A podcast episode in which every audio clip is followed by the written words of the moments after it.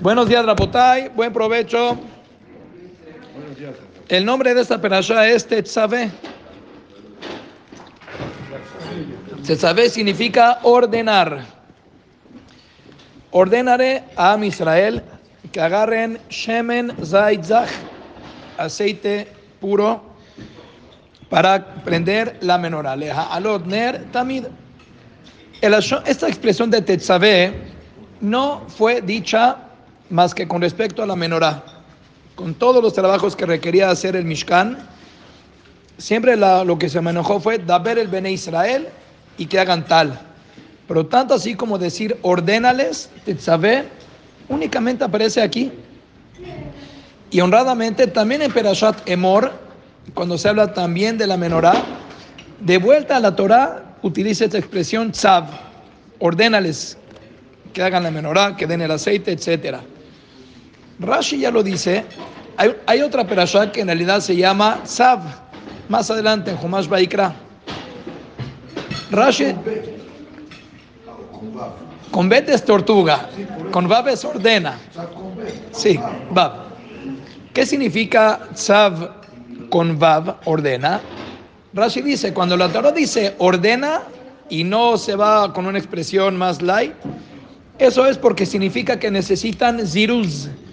Ziruz significa que significan no solamente velocidades, ¿verdad? Zerizut, pero necesitas también como que darle un punch, una dosis más de motivar a, la, gente a que lo haga. Es factible que la gente no tenga muchas ganas de hacerlo, entonces, sab, Diles de una manera que lo tomen muy en cuenta.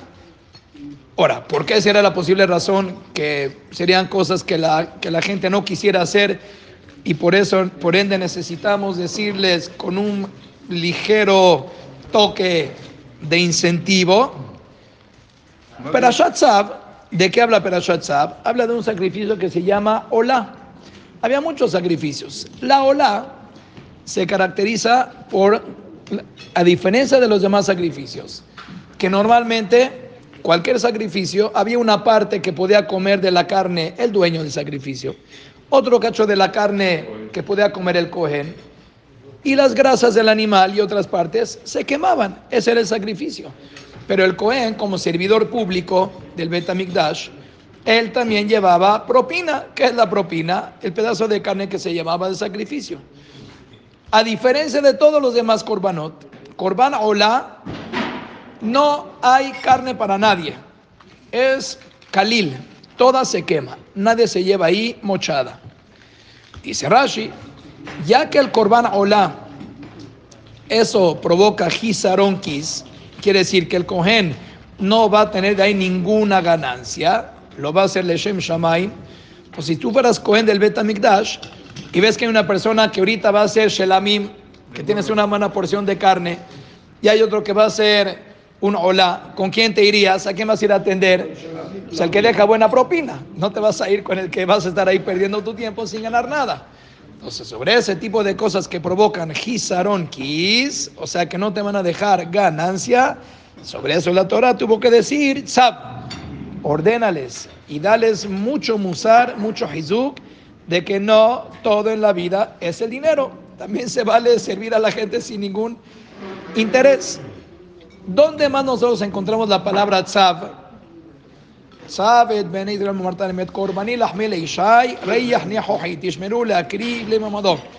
O sea, la perashá del, korban, del korban tamid, que se hacía a diario. Korban tamid. Sobre eso fue dicho también tzav ordena al pueblo de Israel que hagan el sacrificio de Tamid.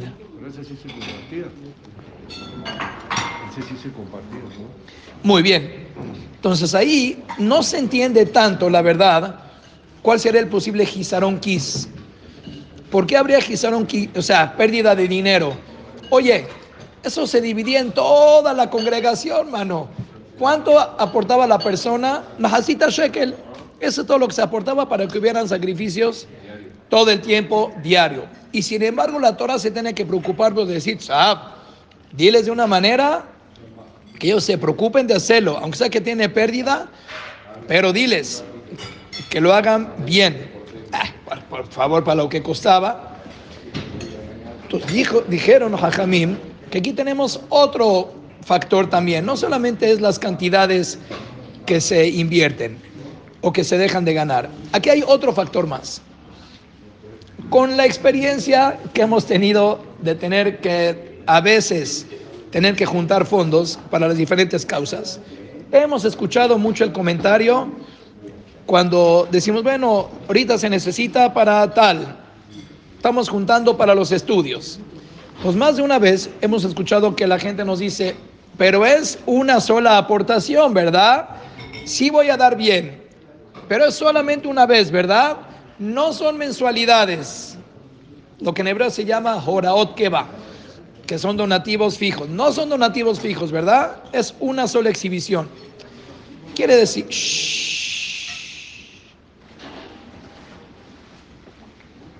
significa que si bien es cierto que a veces la persona está dispuesto a dar, pero dar diario, otro mes y otro mes y otro mes, ya, yo quiero dar una sola aportación, pero no me estés en Estados Unidos, hicieron ahora una nueva organización que se llama One Dollar a Day.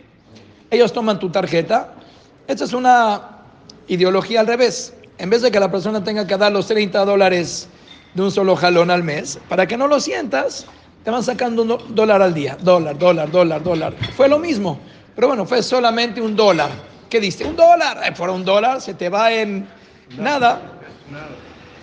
Pero bueno, de alguna manera el hecho de que la persona tenga que dar constantemente, dar, dar, dar, dar, ya una sola vez y déjame tranquilo cuando estamos hablando también de la constancia del dar, tampoco es fácil. También hay gente que se le dificulta tener un compromiso de tener que estar dando constantemente. Sobre eso la Torah tuvo que decir, Sab. Entonces ya tenemos el que deja de ganar porque se va a ocupar de un sacrificio donde no va a tener ganancia. Ya hablamos de que va a tener que dar de harina para que haya un sacrificio, eso también cuesta cierto trabajo. Ahora, habría que entender la menorá. ¿Qué hay en la menorá que la Torah tiene que decir también? Sab. ¿Ahí cuánto tienes que aportar? Aceitito. ¿Cuál es el problema? También por aportar aceite, la Torah tiene que decir, Sab. Ya entendimos que cada vez que se gasta dinero, la Torah te tiene que motivar. Ya lo entendimos. Ahora cada, cada misma que tengamos también eh, cuando hay la, misma de Tzedakah, la Torah va a decir, Sab, no, ya entendimos que hace falta mucho jizuk interno para desprenderse del dinero. ¿Por qué la Torah lo vuelve a repetir en la perashá de la menorá? Dijo Rab Hirsch, porque hay otra prueba más que también nos cuesta mucho trabajo, y a lo mejor esto también es la explicación con respecto al Corbán de Tamid. Para estudiar Torah, también de alguna manera hay pérdida de dinero. ¿Por qué? Porque una persona bien podría decir, ¿sabes qué? Ya son las nueve, ya es tarde, de hecho ya son las 8 y ya es tarde, entonces me urge ir a trabajar. No, les voy a decir más todavía. En una ocasión me contactó una persona, una persona, pero que mashallah, ¿eh? ya quisiéramos un porcentaje. No sé ni cómo llegó a mí. Él me dijo, me gustaría estudiar un poco de Torah. Y es una persona que tiene espiritualidad, no que no, cumple mitzvot, pero no estudia Torah. Dice, quiero estudiar Torah yo me entenderé que tú vives cerca de Vertientes. ¿Qué tal si nos vemos en el colel de Vertientes todos los días a las 9? Bien. Yo ni hablé del pago, yo dije, esto va a venir sabroso, o sea, luego lo vemos. Esto seguro que no va a ser un corbán, hola, esto va a ser shelaví, pero grasosito va a venir el animal. dije, seguro, ahí nos vemos a las 9. Ok. Primer día, ahí me tienen, yo como soldadito, a las 8.59, preparados los libros, el café del Señor, el café mío. Ya estoy, la ocupé de acá al lado. Esa no la puse. Bueno, 9 y 10, 9 y 20, 9 y media, cuarto para las 10 llega. Ay, qué pena, qué pena, qué pena, qué pena. Tenía yo un mundo de trabajo. Ay, de verdad, perdóname. Yo creo que a las 9 va a estar difícil mejor vamos a hacerlo nueve y media, así no te quedo mal. Bueno, nueve y media es para salir diez y cuarto, diez y media, pero va a valer la pena, no importa. Adelante. Llega el otro día, nueve y media, cuarto para las diez, diez. Llega. La verdad, está muy duro, pero voy a hacer el esfuerzo. Ok, estudiamos 15 minutos. Al otro día me marcó en la mañana y me dijo, la verdad, ya no te quiero quedar mal. Tú tienes que, así me lo dijo con palabras, tienes que entender que yo soy un esclavo. Yo no soy dueño de mi tiempo.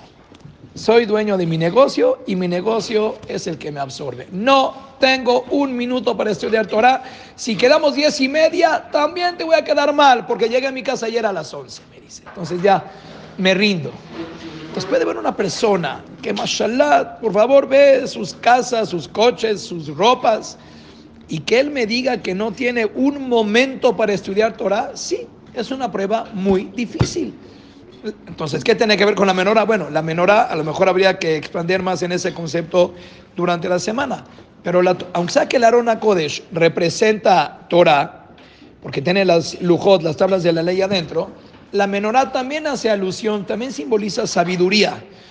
Entonces hay quien explica que el, el Arona Kodesh simboliza la Torah escrita y la menorá ilumina más, profundiza en la Torah oral. Bueno, para estudiar la Torah oral, entonces, ¿eso qué, requiere? Tiempo, dedicación, esfuerzo, compromiso. Porque si es un día sí, un día no, pierdes el ritmo, te atrasas, etc. Entonces, claro que el estudio de la Torah con compromiso adecuado es Hisaron Kis. ¿Cuánta gente no conocemos y cada vez se van aumentando más y más? Gente que dice a partir de las 4 se acabó. Yo soy medio abrej. Gente que a partir de las 5 soy medio abrej.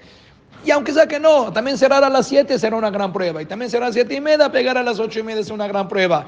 Pero cada quien de alguna manera, y ni que hablar en las mañanas, ya son las 9 y 20, seguimos aquí. Claro que es un sacrificio, claro que la gente podría ganar más a lo mejor si abre más tiempo.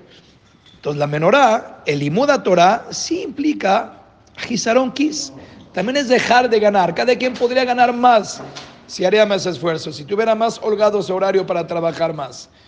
Entonces, cuando uno se retrae de eso y nos iluminamos con la luz de la menorá, la Torah también sobre ese tipo de Gizaron Kis, de evitar ganancias que te podrían enriquecer más, la Torah tiene que decir, te sabe, habla con el pueblo, no por el asunto de la menorá misma de aportar gotas de aceite. Ya entendimos que toda aportación que es constante, diaria, también provoca molestia, pero lo que simboliza la menorá, que es el imuda Torah y el imuda Torah que requiere de tiempo, que no es solamente venir 15 minutos a escuchar un musarito, que requiere que la persona dedique una hora, un par de horas, lo que sea, que uno se siente entender la Torah oral y que no tengas en la cabeza, caray, si fuera que pudiera yo ocuparme de esto, si hubiera cubierto una cita más, si hubiera abierto media hora más la tienda, cuando uno tiene esa frialdad para decir, no hay más, estoy perdiendo de mi crecimiento, ¿por qué? Por centavos estoy dejando de crecer en estudio de Torah, en cultivarme de más conocimientos, de conocer mi judaísmo, de poder transmitir valores a mi familia. Lo estoy haciendo porque por pesos no lo vale. Muy bien, sabe.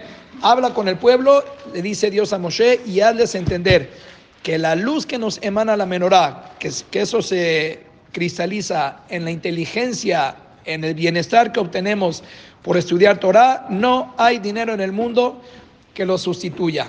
Qué más hermoso es cuando la persona conoce la voluntad de Hashem, lo ayuda a que pueda cumplir mejor mitzvot. En general, tiene cultura general de qué es el judaísmo. Eso no hay dinero que lo, que lo sustituya y cada peso que la persona por un lado piensa que está perdiendo por no ser más rico. ¿Cuánta gente conocemos que tienen toda esa riqueza y tristemente por toda la Torah que les falta, están ahora pasando estragos de no haber podido transmitir valores correctos a su familia, que ni los millones que le metas no pueden hacer ahorita que esa familia se encarrile.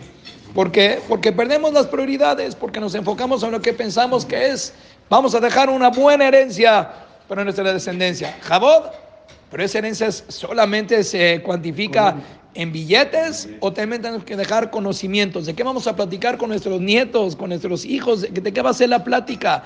¿Únicamente lo único que vale es la lana? No. Hay mucho más que tenemos para entregar y aunque sea que eso implique que, Gizaronquis, ni modo, tendremos que vivir una vida más moderada. Ok, ¿qué importa ser humilde si seremos ricos en lo que es la verdadera herencia que dejemos dejar y el verdadero bienestar que nosotros queremos tener que es lo que obtenemos con el Limud Torah, que podamos, ver Hashem, ser ricos en todo, Shetel también en Torah, también en materialismo, que tengamos todo, pero si llega esa disyuntiva, esa Y que tendremos nosotros que, que decidir, ¿qué agarras? ¿Qué vas a hacer? ¿Qué vas a hacer? Como estaba en un pidión el sábado en la noche, en el pidión, yo sé que el pidión hay que hacer cierto show, pero hay cosas que se dan por hechas, o sea, agarra el sidur, el cohen, y le pregunta al papá del niño, Bemai Baita Fe, ¿qué prefieres más, papá del niño? ¿Prefieres las cinco monedas que tienes en la mano o prefieres a tu hijo? Ya, o sea, también ya baja, ¿qué va a decir? No, quiero las monedas. Es parte del show. Muy bien. Primera respuesta, es parte del show. Segunda respuesta, es un compromiso que está declarando el papá del, niño en ese momento, pero es una tarea de vida que tenemos nosotros. Tú acabas de decir, qué tontería, las cinco monedas, ¿crees que las voy a escoger en vez de mi hijo? Que estoy loco, yo quiero a mi hijo, me vale las monedas. Ok, ok, tenlo en cuenta, ¿eh? Tú declaraste que las monedas no son relevantes cuando se habla de obtener a tu hijo. Y no por tener a tu hijo en las manos, eso significa que ya cumplimos con nuestra misión. Estamos hablando de la integridad de tu hijo, de la continuación de, una educación como se debe en manos de tu hijo. ¿Qué estás haciendo para esa educación? ¿Qué estás haciendo? Claro, lo estamos proveyendo de todo lo bueno, que tenga un mundo, un de con todos los privilegios. No es suficiente. Las monedas no te van a garantizar que ese hijo el día de mañana va a salir en el camino que tú deseas que sea. A veces hay que deshacernos de las cinco monedas y decir, vení, bejorí.